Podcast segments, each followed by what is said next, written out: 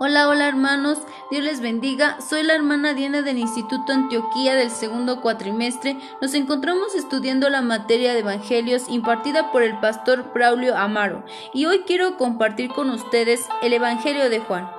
Damos primeramente la bienvenida al Espíritu Santo de Dios a cada uno de ustedes que nos acompañan en esta programación. También he invitado al pastor Nemesio Baños para que comparta con nosotros este estudio. Bendiciones, pastor. Dios les bendiga a todos los que nos escuchan a través de este medio.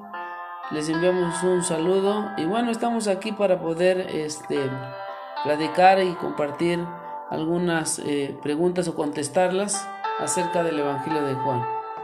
Bueno, sin más, comencemos. Creo que es importante conocer quién es el escritor de Juan. Desde los tiempos de los padres de la Iglesia se considera que Juan, el discípulo amado, es el autor del cuarto Evangelio. Pastor, ¿nos puede hablar de Juan? ¿Quién era? ¿A qué se dedicaba? ¿Quién era su familia? Así es, bueno, como vemos, eh, él es el autor de, del Evangelio, pero ¿quién era en realidad Juan o el discípulo? Él tenía un oficio y él era pescador. Y también nos narra la palabra del Señor que su papá era Zebedeo y su mamá se llamaba María, mejor conocida como Salomé. También era el hermano de Jacobo, otro de los discípulos. Este apóstol era considerado el más íntimo de Cristo fue testigo de cosas maravillosas en este ministerio de Jesús. ¿Nos da algunos ejemplos? Sí, eh, bueno, ya como lo vemos que él fue discípulo amado, eh, él fue testigo de muchas maravillas que el Señor hizo, pero en particular algunas y que me gustaría mencionarlas, que no todos los discípulos fueron testigos de todo lo que Jesús hizo.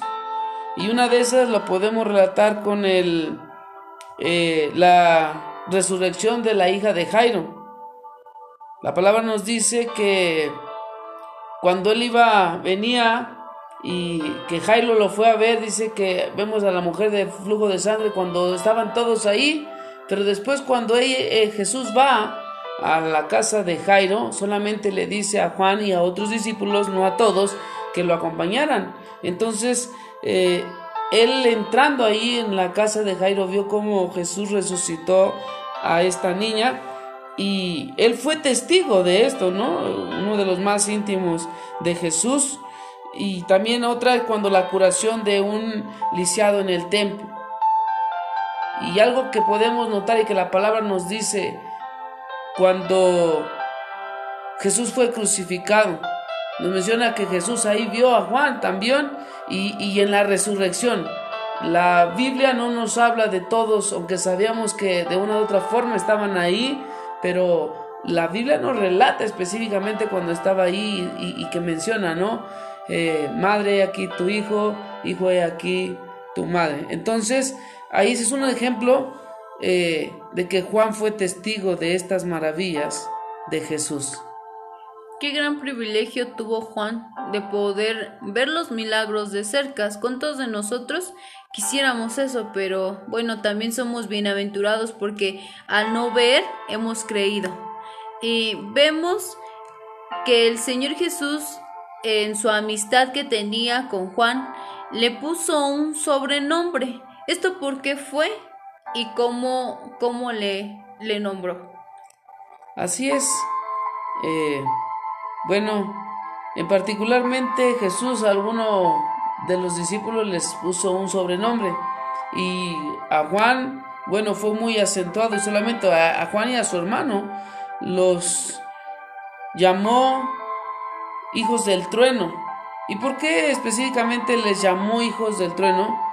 Pues porque por su temperamento de que eran fuertes, de, es de carácter fuerte, eran, podríamos decir, explosivos, y, así era, era su naturalidad de ellos, de, de Juan, que además de tener ese como que espíritu negativo contra aquellos que no recibían el mensaje, ¿no? Como eh, nos llega a pasar a nosotros cuando le compartimos a alguien de la palabra de Dios de Jesús y como que no, no, no entienden, no quieren y, de repente nosotros como que a veces entra esa, ah, ese enojo y, eso es lo que le pasaba a, a Juan, ¿no?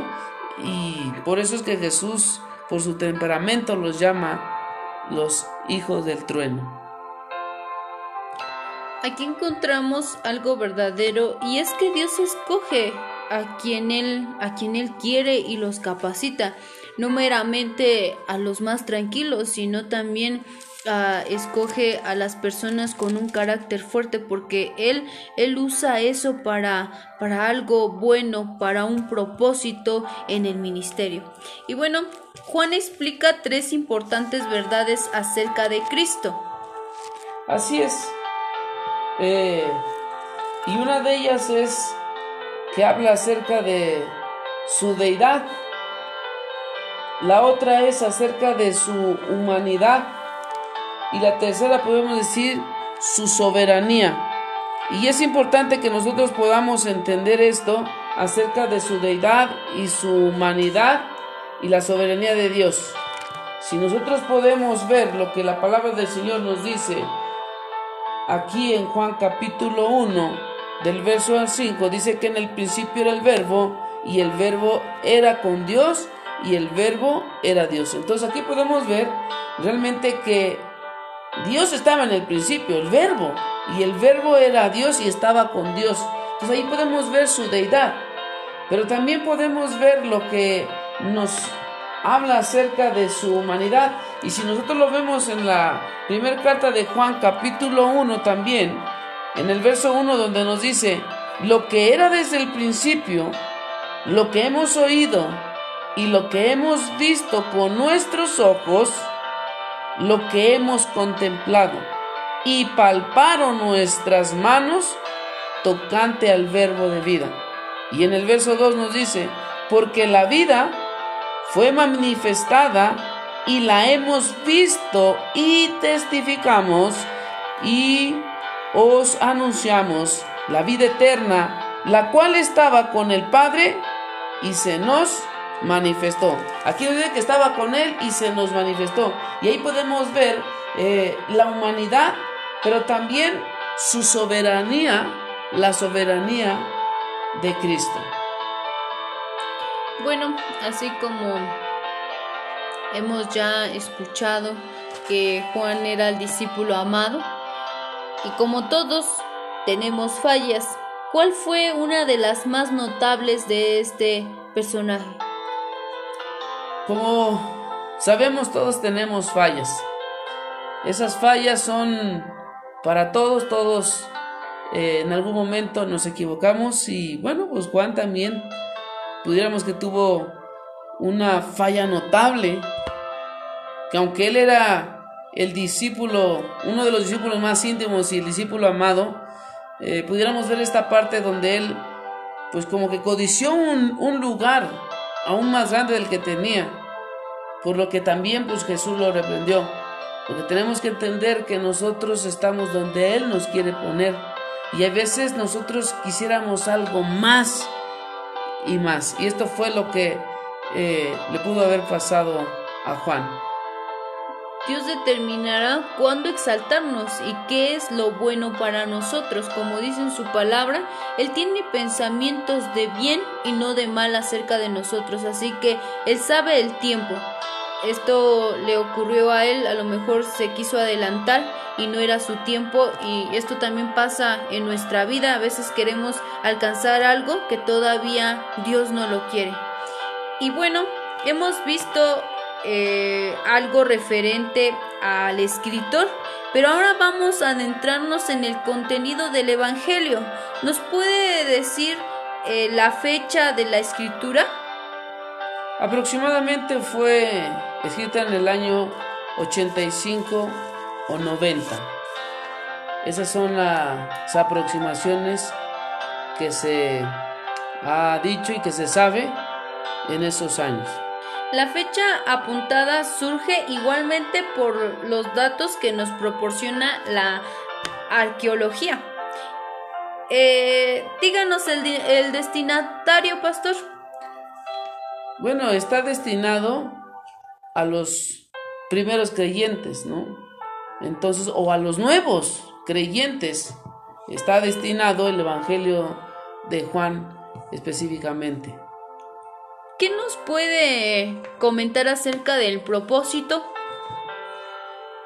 Que Juan lo presenta en, eh, a Jesús como el Cordero de Dios, que lo representa a Él en este propósito como la salvación para todos nosotros.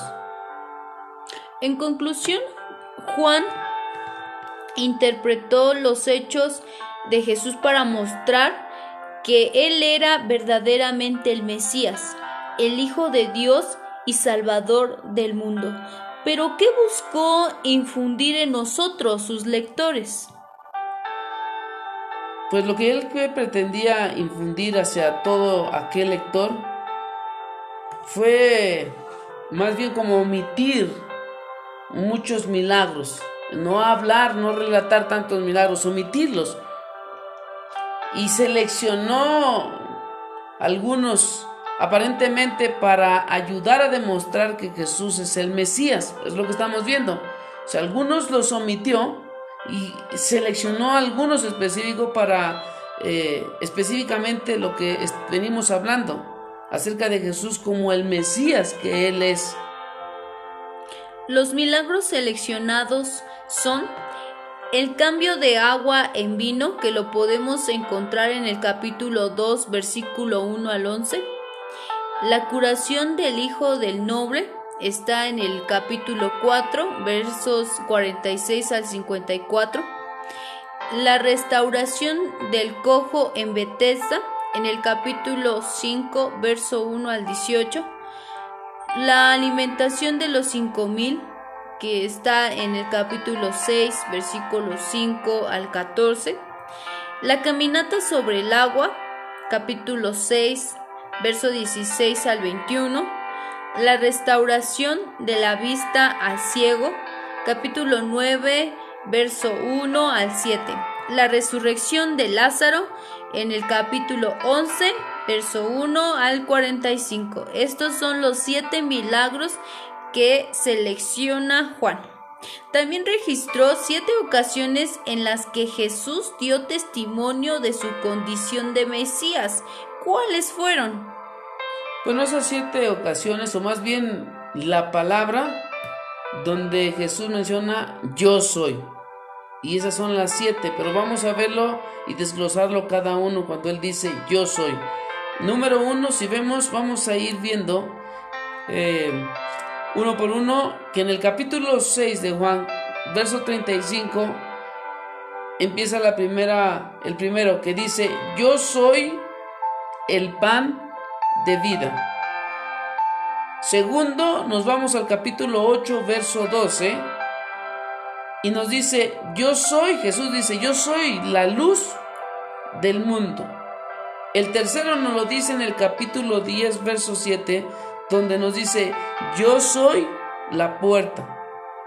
El cuarto nos lo dice en el capítulo 10, verso 11 al 14, donde Jesús dice, yo soy el buen pastor.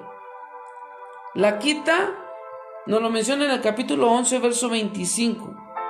Y Jesús dice, yo soy la resurrección y la vida.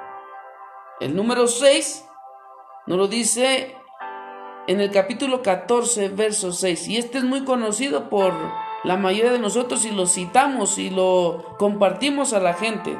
Donde Jesús dice, yo soy el camino, yo soy la verdad y yo soy la vida.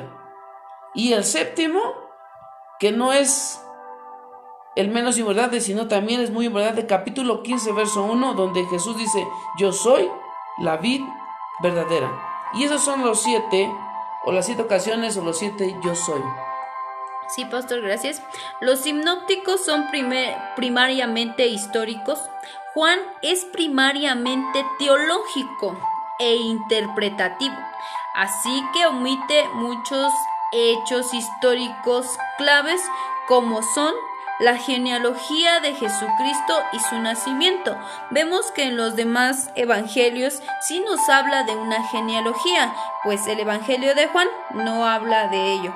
Su bautismo y su, y su tentación, su ministerio de Galilea y Perea, las curaciones de los endemoniados, por mencionar algunos. ¿A qué se debe esto, pastor? Y entonces, ¿en qué se centra Juan?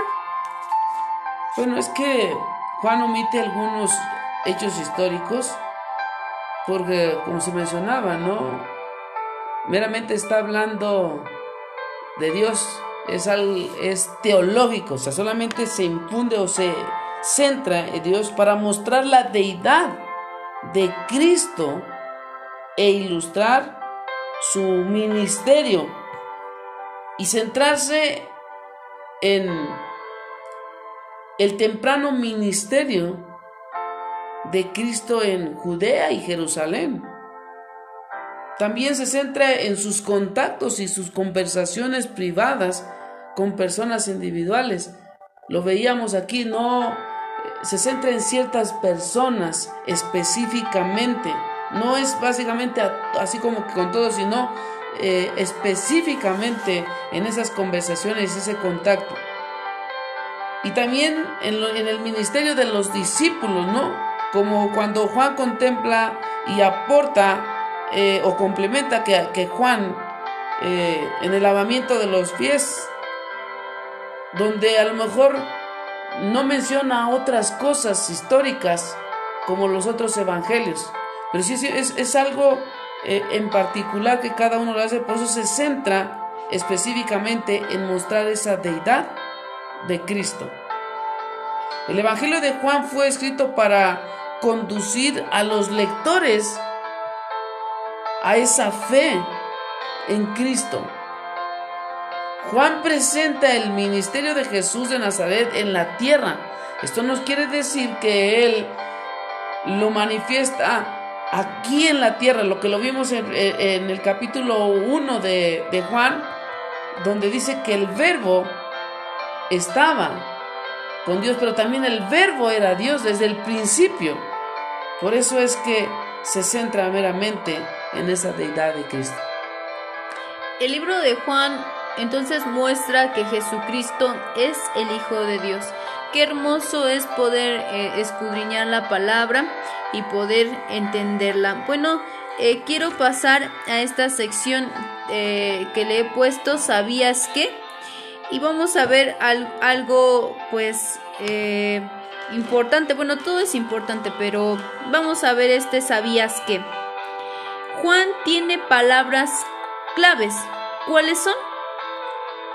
La principal, y como la venimos hablando desde el principio, es de creer. Y esto de creer, venimos lo que mencionábamos hace rato, de que los lectores deben de entender acerca de la fe, y eso es creer. Entonces, esa es una palabra clave de creer, pero también entender que hay una vida y la vida dice, yo soy la vida porque Él nos ha dado esas señales. ¿Cuál es también la palabra es señal? Porque Él nos ha dado las señales de esas maravillas, pero también en ese ministerio, pero que también Él procede de Dios. Y que esto conlleva a tres o cuatro palabras que pudiéramos mencionar, como es juzgar, juicio, condenar o la condenación. Pero eso de juzgar y juicio y de condenar nos da un testimonio de que nos testifica que la verdad es Él. Él es verdadero, Él es veraz. Verdaderamente Él es el rey. Y aquí está, o sea, Él, realmente Él vino para hacer esa señal tan maravillosa ahí en la cruz. Pero básicamente nos centramos en la palabra de creer. Y esas son unas de las palabras claves. ¿Sabías que en el Evangelio de Juan hay personajes que trascienden en la vida de Jesús? Así es, así como las palabras también, también hay unas personas que trascienden en la vida de, de Jesús. ¿Y por qué no mencionar, por ejemplo, a Felipe el apóstol? ¿Y por qué mencionarlo a él? Como esos personajes claves.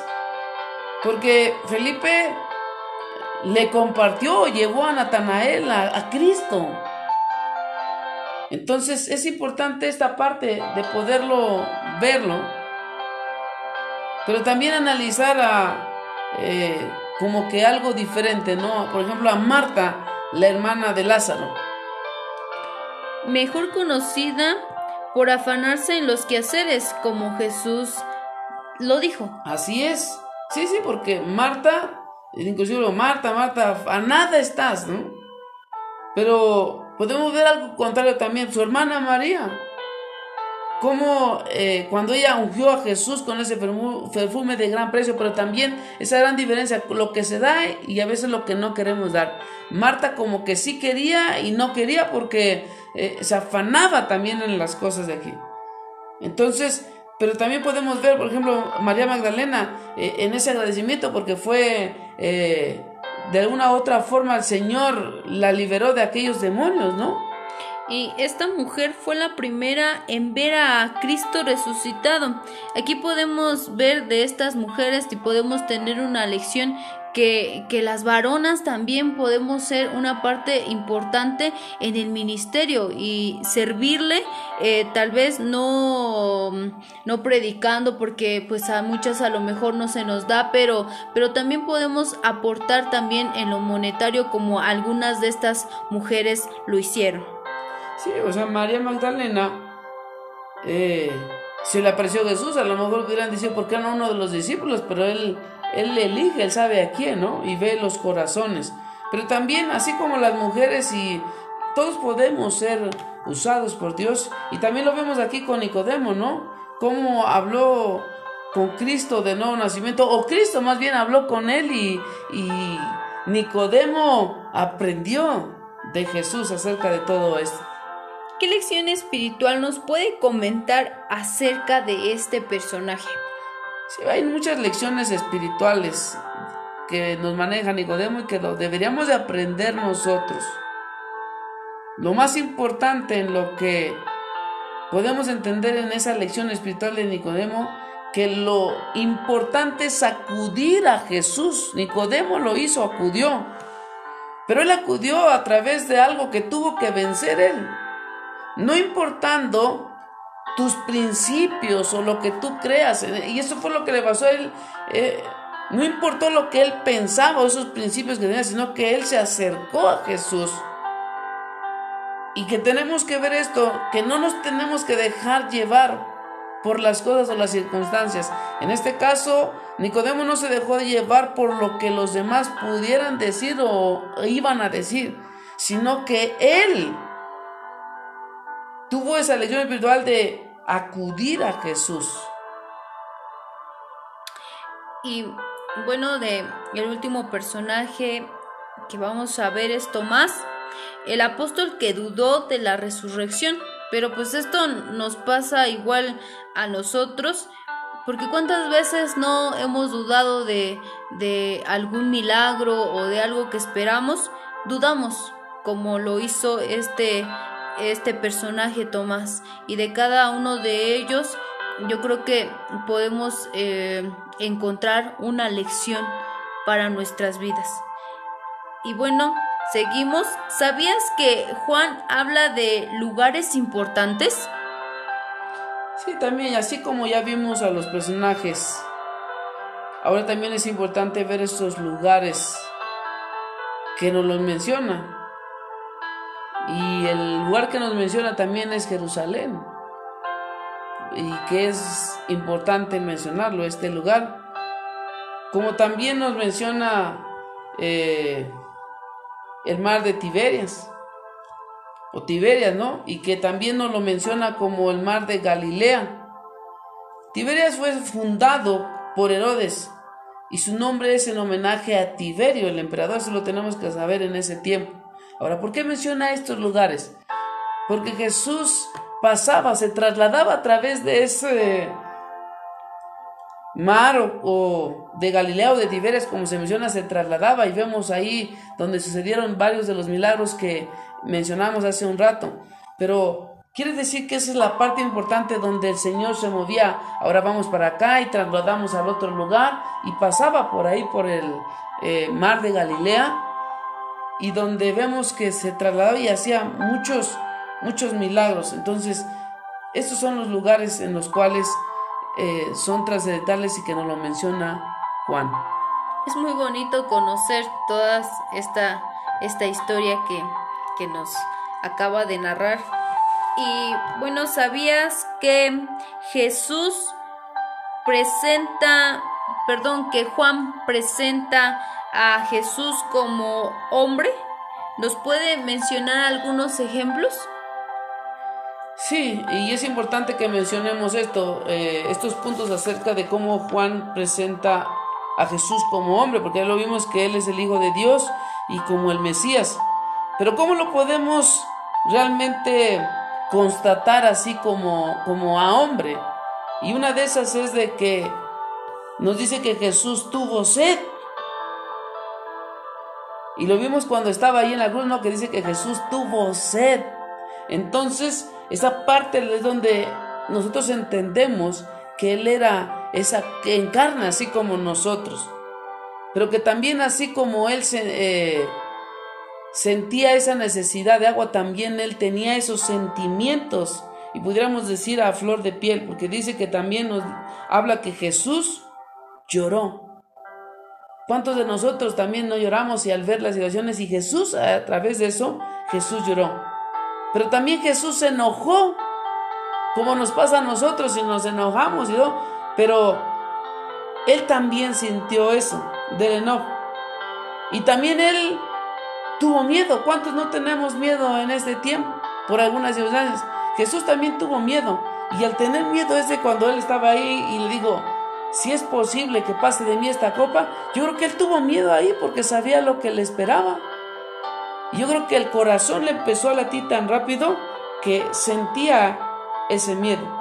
Y ahí es donde podemos ver y donde nos presenta Juan esas características de un hombre que nosotros sentimos y que Jesús lo sintió en la carne.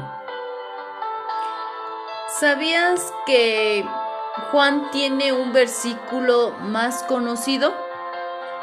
Así es, yo creo que todos nos lo deberíamos de saber. Ese conocido, clave, pudiéramos decir, y que hasta el día de hoy la mayoría la hemos ocupado para evangelizar, lo hemos ocupado para compartirle a la gente y que pues no lo sabemos en memoria y a lo mejor muchas veces eh, ese es uno de los textos que primero le enseñamos a la gente, el de San Juan 3:16, donde nos dice, porque de tal manera amó Dios al mundo que ha dado a su Hijo unigénito para que todo aquel que en él crea no se pierda, mas tenga vida eterna. Yo creo que este es el versículo conocido o más conocido de Juan y clave para este evangelio. Bien, pues igual de sabernoslo nos, lo nos deja una reflexión también este, este versículo y yo creo que a todos, a todos nos gusta. Eh, ¿Sabías que tiene una particularidad que los demás evangelios no tienen? Así yo creo que entendemos todo eso, todos somos, diremos, únicos particulares. Y el Evangelio de Juan tiene algo en particular. Y esa particularidad que lo hace único a Juan, que el 90% es auténtico de él, único, que los otros no lo tienen. Así es. Y bueno, ya estamos por concluir este tiempo. El pastor, algo que no, no hemos mencionado y usted quiera aportarlo, está en libertad para poder hacerlo, hacer mención de ello.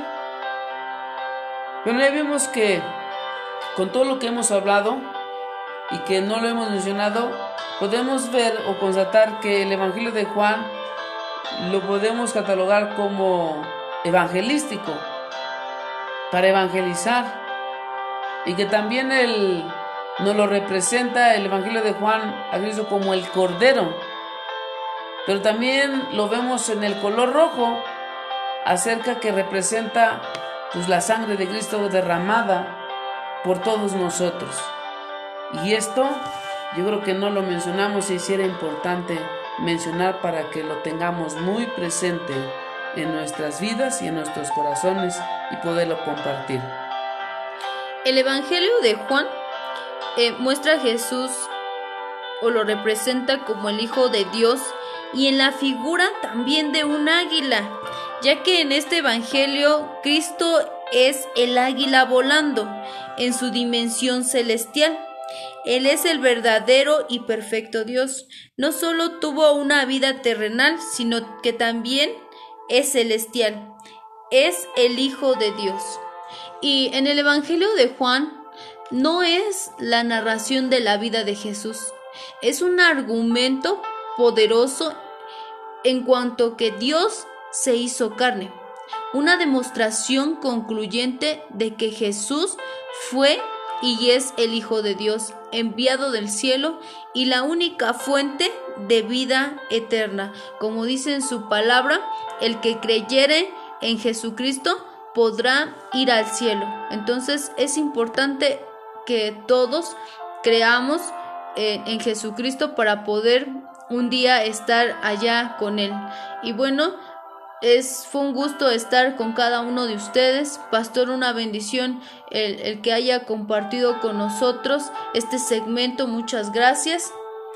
No, gracias por, la invitación y nos damos cuenta que podemos aprender mucho de la palabra del Señor y así como lo hemos hecho ahora, hemos aprendido y espero que esto sea de bendición para todos aquellos que lo escuchen y que podamos reflexionar en todo lo que hemos hablado, compartido, sabiendo que es tiempo de que nosotros evangelicemos y que entendamos que Jesús es el Mesías y que Él vino con un propósito para derramar su sangre y limpiarnos de todo pecado y solamente la clave es creer en Él, que Él murió, pero que también resucitó y que ahora está a la diestra del Padre, pero que un día va a regresar por todos nosotros. Así es que Dios les bendiga, enviamos un saludo a todos y muchas gracias. Bendiciones para ustedes.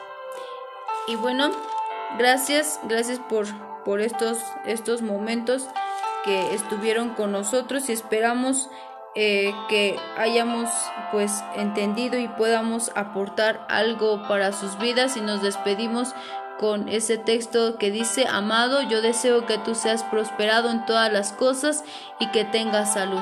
Muchas gracias por este tiempo, que Dios les bendiga.